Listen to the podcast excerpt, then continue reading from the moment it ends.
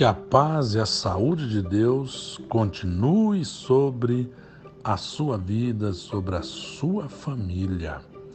Continuando então a mensagem 23 sobre pestes à luz da Bíblia, vamos continuar a nossa reflexão a partir do seguinte questionamento: diante das fortes mudanças e novas tendências causadas pela pandemia do coronavírus, o que Deus quer dos cristãos, o que Deus quer da igreja dele na face da terra. Sem dúvida nenhuma, a dimensão grande que este mal se mostrou no mundo apresenta-nos que há realmente uma guinada definitiva na história da civilização. E nós analisamos na última mensagem o conceito da expressão tendência, para nós discutirmos agora, assim como tendências no mundo estão sendo mudadas em diferentes áreas, quais tendências serão mudadas ou serão balançadas no critério do pensamento cristão? Quais tendências dos cristãos hoje? Como é que os cristãos e a Igreja de Jesus devem lidar com as mudanças das tendências? Porque Jesus disse que nós não somos do mundo, mas nós estamos no mundo. Ele também não disse que ia nos tirar do mundo, porque se ele tirar-nos do mundo, como poderemos ser sal? Como poderemos ser luz? Significa dizer então que nós estamos aqui com uma missão Será que nós estamos nos alinhando aos desígnios de Deus diante deste fato tão grande, deste fato tão veemente que acometeu todo o mundo em que vivemos? Bom, antes da gente responder esta pergunta, nós temos que admitir se nós cremos na Bíblia Sagrada se nós cremos na revelação de Deus, se nós somos iluminados pelo Espírito Santo, quando a gente lê e estuda a palavra de Deus, nós temos que admitir o que o apóstolo João disse na sua primeira epístola, no capítulo 5 dela, no versículo 19, é a verdade, que diz que o mundo jaz no maligno. Ora, se o mundo jaz no maligno, este mundo vai de mal a pior, não é verdade? Todavia, nós também temos que admitir que enquanto nós estivermos nesse mundo, nós deveremos lutar para que o mundo seja o melhor possível. Breve Jesus voltará mas nós não podemos ter uma atitude alienada de deixar tudo ir por água abaixo nesse mundo, não nos importar com a responsabilidade que cabe a nós, como cristão, como cidadão, como servo de Deus, e deixar o mundo se desandar cada vez mais. Não, nós precisamos ter uma postura que agrade a Deus. Deus não vai ficar feliz com cristãos alienados que não se importem com esse mundo, especialmente com os desígnios de Deus para este mundo, que é propriamente a missão de Deus. Qual é a missão de Deus? É revelar-se ao mundo, é revelar Jesus Cristo, seu Filho como Salvador e Senhor. E a palavra do Senhor nos diz, o apóstolo Paulo escrevendo a sua epístola aos Filipenses, no capítulo 1, versículo 27, ele diz: agora o mais importante é que vocês, filipenses, vivam de acordo com o Evangelho de Cristo, continuem firmes e unidos por meio da fé que se baseia no Evangelho, estejam lutando juntos com um só desejo. Essa expressão, vivam de acordo com o Evangelho de Cristo, outra versão traduz como vivam de modo digno do Evangelho. Ora, não é um modo digno do Evangelho eu assumir uma postura alienada diante do mundo, não me importar com o que está acontecendo no mundo, cruzar meus braços, não orar, não ver o que posso fazer para melhorar e não procurar de Deus qual é o desígnio de Deus para este tempo. Como é que eu vou me alinhar à vontade do Senhor? Querido ouvinte da palavra de Deus, você deve estar lembrado que em algumas parábolas que Jesus contou para falar da iminência da sua segunda vinda, para nos alertar que nós devemos estar preparados para a segunda vinda de Cristo, o Senhor sempre mostrou que Ele quer que nos achar. Quando Ele voltar na segunda vinda, segundo o que cremos no arrebatamento da igreja, Ele quer nos achar trabalhando. Ele não nos quer achar alienados, esperando que o mundo se acabe, não nos importando com nada. Não é essa a postura de um cristão. O cristão deve adorar a Deus, edificar um ao outro, comunicar o Evangelho, evangelizar, resgatar vidas, fazer o bem, aguardando Jesus voltar e não ficar parado esperando as parábolas que Jesus contou acerca da segunda vinda, elas todas apontam para esta verdade. O apóstolo Paulo também fala a mesma coisa na carta aos Filipenses, no capítulo 1, em 2 Timóteo 4, versículos 6 a 8. O apóstolo Pedro também, na segunda epístola dele, no capítulo 1, versículo 13 a 15. O próprio livro de Apocalipse, ele fala que o Senhor conhece as obras da sua igreja e o Senhor, ele encoraja os cristãos das igrejas, das sete igrejas da Ásia Menor, para continuarem trabalhando para o Senhor. Lá em Apocalipse, no capítulo 16 também, e no versículo 15, ele diz: Eis que venho como vem o ladrão. Bem-aventurado todo aquele que se mantém alerta e conserva suas vestes preparadas ou seja, que também trabalhe para o Senhor, que sirva ao Senhor com relevância, pois assim não terá de correr nu e ter sua vergonha exposta ao público. É o que está em Apocalipse 16, 15. Então, antes da gente falar sobre tendência, a gente tem que entender que Jesus não quer nos esperando ele alienado, parado, sem fazer a obra dele. Também nós temos que entender que diante destas tendências que estão mudando, que vão se interpor entre nós e a igreja, que vão agir na nossa vida pessoal, na nossa vida profissional, na nossa vida como cristão, nós nunca devemos nos esquecer que estamos numa batalha espiritual.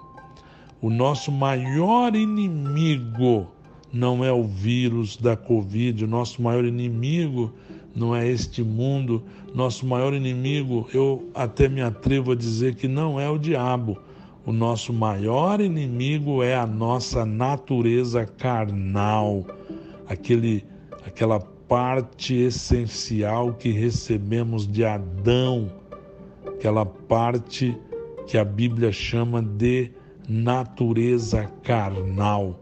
Nós estamos numa batalha espiritual contra a nossa carne, nós estamos numa batalha também contra o nosso segundo inimigo, que é o mundanismo, é o ambiente onde a carne opera, o mundanismo que é comandado pelo sistema mundano que tem como mentor o diabo, que é o nosso terceiro inimigo, o acusador dos nossos irmãos, o caluniador, Satanás. Nós temos que entender que diante de tendências que mudam ou não mudam, isso nunca vai mudar. Estamos ainda em batalha ferrenha contra a carne, contra o mundanismo, contra o diabo, mas em nome de Jesus,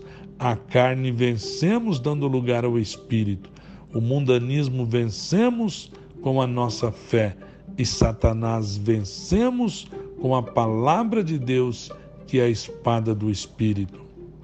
Também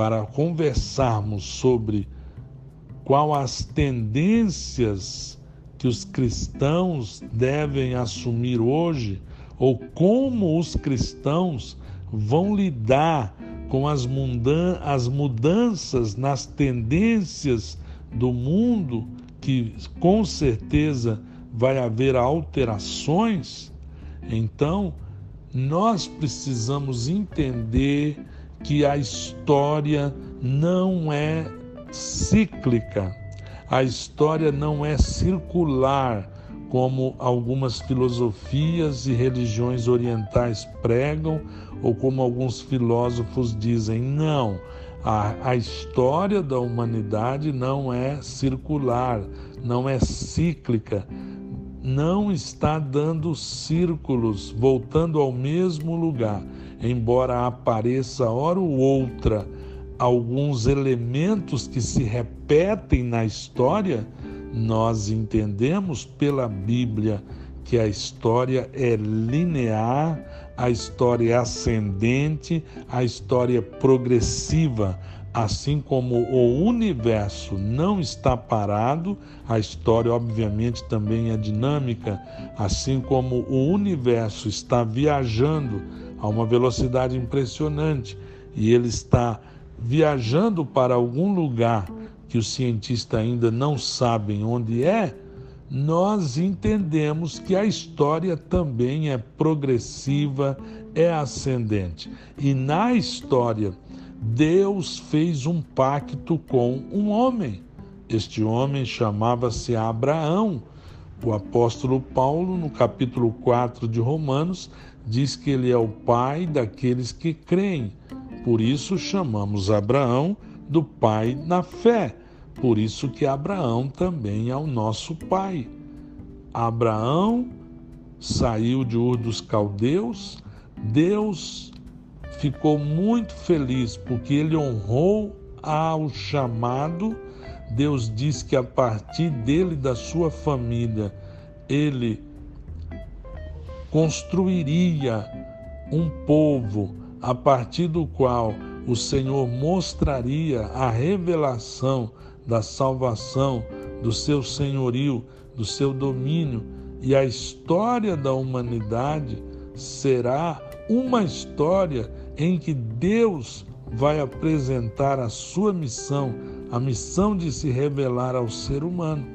Então a Bíblia diz que Deus vai honrar o pacto que ele fizera com Abraão, aquele pacto que ele renovou com o descendente de Abraão chamado Davi, e por isso o mundo vai passar por um evento que a palavra de Deus chama de grande tribulação. E lá nos capítulos 9, 10 e 11 de Romanos, Paulo trata da eleição de Israel no passado, da sua rejeição ao Evangelho no presente deles, da salvação futura dos descendentes do Pai daqueles que creem. E nesses três capítulos que me referi de Romanos, eles foram escritos para responder uma pergunta dos crentes judaicos, uma pergunta que eles faziam lá no tempo da Roma antiga. Como as promessas de Deus a Abraão e à nação de Israel poderiam permanecer válidas quando a nação de Israel como um todo não parece ter parte no Evangelho?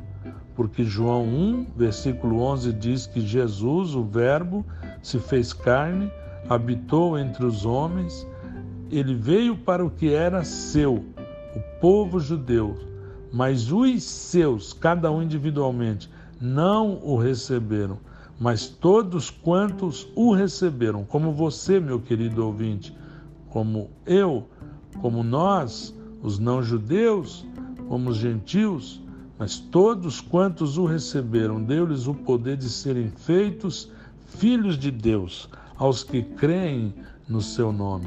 Então, nós observamos que o apóstolo Paulo focalizou com destaque que a eleição para a salvação na nova aliança para Israel também será feita pela graça de Deus.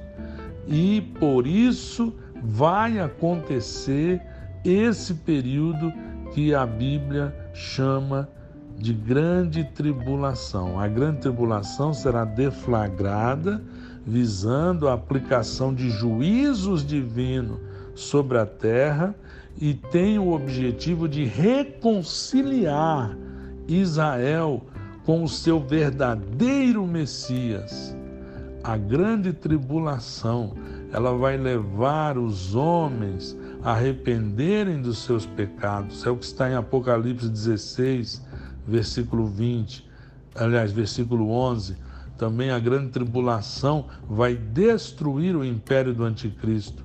A grande tribulação vai desestabilizar o atual sistema mundial.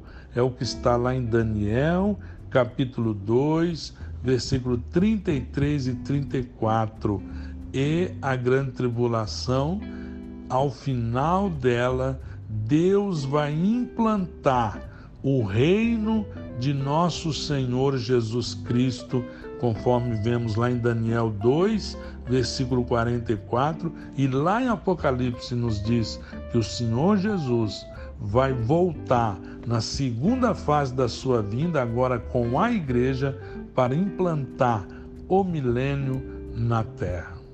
Os evangélicos se dividem quanto às interpretações referentes a este período chamado de Grande Tribulação, eles se dividem na interpretação de como os salvos irão se relacionar nos eventos do fim.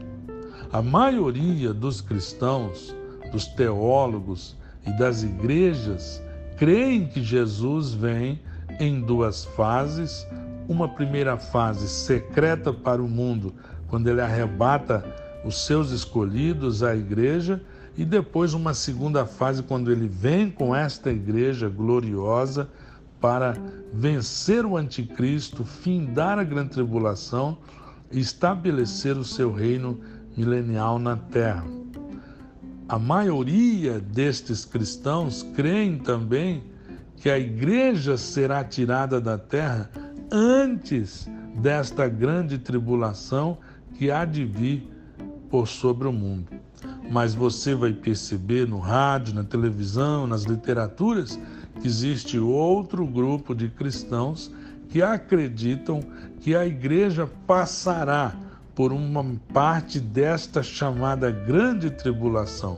Um grupo acredita que o Senhor vai arrebatar sua igreja no meio da tribulação eles são chamados de midi-tribulacionistas ou mesotribulacionistas. Aquele primeiro grupo que crê que a igreja será tirada antes da tribulação é chamado pré-tribulacionistas.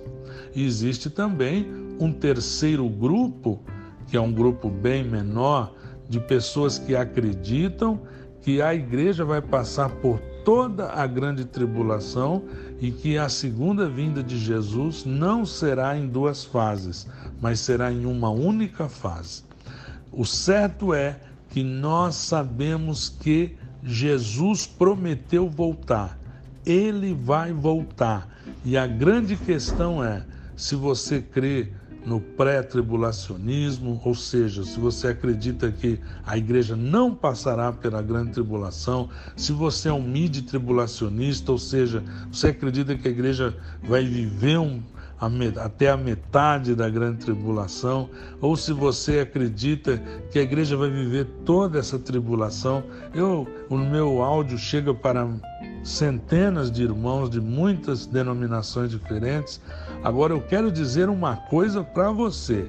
Uma coisa que nós temos que saber: o que é que Deus quer de nós? O que Deus quer de você? O que Deus quer da sua igreja? Então, aí está esta grande questão. O que Deus quer de nós? Em primeiro lugar, Deus quer que nós priorizemos o que Ele prioriza. Enquanto a igreja não priorizar o que Deus prioriza, a igreja estará em pecado. Enquanto nós, como servos de Deus, do ponto de vista individual, não priorizarmos o que Deus prioriza, nós estaremos errado. Jesus ele disse, e Mateus registrou no seu evangelho, capítulo 6, versículo 33, mas buscai primeiro o reino de Deus e a sua justiça, e todas as coisas, que coisas? As coisas materiais que Jesus havia citado anteriormente: o sustento, alimento, água, calçado, habitação, transporte, tudo que diz respeito a nossas necessidades materiais. Ele disse: se nós buscarmos o reino de Deus e a sua justiça, prioritariamente as outras coisas serão acrescentadas. Tem muita gente que acha essa palavra muito romântica, mas isso é o Evangelho. Se nós não priorizarmos o que Jesus prioriza, nós estaremos. A nossa tendência enquanto cristão nesse mundo pós-moderno, pós-pandemia, será equivocada. Também o que o Senhor espera de nós, o Senhor espera de nós que nós busquemos uma capacitação além das capacitações materiais, humanas, intelectuais, emocionais, sociais que a gente possa ter. O Senhor quer que nós nos capacitemos sobrenaturalmente para a última hora da igreja na terra. Ele declarou para os seus discípulos, estando lá no último dia da sua vida nessa terra. Ele disse em Lucas 24, 49: E eis que sobre vós vos envio a promessa de meu Pai. Que promessa era essa? O poder do Espírito Santo que seria derramado conforme a promessa do profeta Joel. E ele disse então: Ficai, porém, na cidade de Jerusalém, até que do alto sejais revestidos de poder. São Lucas 24, 49. Jesus está dizendo que para o tempo, para este tempo, nós precisamos de uma energia sobrenatural que vem a partir do cumprimento da promessa do Pai, ou seja, o envio do Espírito Santo. Sem a capacitação, a energia, a sobrenaturalidade do Espírito Santo, nós não poderemos cumprir os desígnios de Deus para este tempo. E em vez de ficarmos especulando, Jesus nos quer recebendo poder para quê? Só para receber poder e energia espiritual? Não. Deus quer, Jesus quer que nós nos capacitemos com esta energia e estes dons sobrenaturais para nós testemunharmos da salvação que há nele. Lá em Atos, capítulo 1, versículo 6 em diante, o Senhor responde uma pergunta dos seus discípulos que estavam especulando com ele as questões escatológicas e eles perguntaram: Senhor, o Senhor vai restaurar neste tempo aí que o Senhor está falando o reino a Israel? E Jesus respondeu para eles: Não vos pertence saber os tempos ou as estações que o Pai estabeleceu pelo seu próprio poder, mas recebereis a virtude do Espírito Santo, que há de vir sobre vós, e ser-me-eis testemunhas, tanto em Jerusalém, como em toda a Judéia e Samaria e até aos confins da terra. Então, esta capacitação do Espírito Santo vai nos fazer sermos testemunhas. A palavra no grego é martirion. Você se lembra de uma palavra do português, mártir. Significa dizer que testemunha não é só aquele conceito daquele que fala o que viu, o que ouviu, o que pressentiu, o que vivenciou. Não, testemunha também é aquele que é martirizado por amor a Jesus Cristo. Esta mensagem não é uma mensagem que crente imaturo aceita. Crente imaturo quer um Jesus só de bênção e de vitória, mas o Evangelho de Jesus mostra-nos que nós precisamos entregar a nossa vida inteiramente a Jesus, não ter a nossa vida por preciosa e ser um martirion, testemunhando de Jesus tanto na nossa cidade, na nossa região, no nosso estado, no nosso país, nos países vizinhos e até os confins da terra. Com essa energia do Espírito, nós podemos é, agir independente das tendências do mundo, cumprindo aquilo que a teologia chama de grande comissão. Mateus capítulo 28, versículo 16 a 20, registra a grande comissão, dizendo: O Senhor apareceu para eles depois de haver ressuscitado, e ele, os onze estavam todos ali e chegaram ao monte que Jesus tinha indicado para eles irem, e quando eles viram Jesus já ressurreto, eles adoraram o Senhor Jesus. Mas ainda assim havia alguém meio com dúvida. Então Jesus chegou bem perto deles para tirar a dúvida que era ele mesmo que havia ressuscitado, e aí Jesus os comissiona. Jesus pede que eles se alinhem a vontade de Deus para aquela nova tendência que Jesus estava inaugurando, a nova aliança, uma nova maneira de se relacionar com Deus. Aí o Senhor Jesus diz que Deus havia lhe dado todo o poder no céu e na terra. Portanto, vão a todos os povos, disse Jesus, do mundo e façam com que sejam meus seguidores. Ou seja, Façam discípulos, batizando esses seguidores em nome do Pai, do Filho e do Espírito Santo, ensinando-os a obedecer a tudo o que tenho ordenado. E lembrem disto: eu estou com vocês todos os dias até o fim dos tempos. Glória ao nome do Senhor.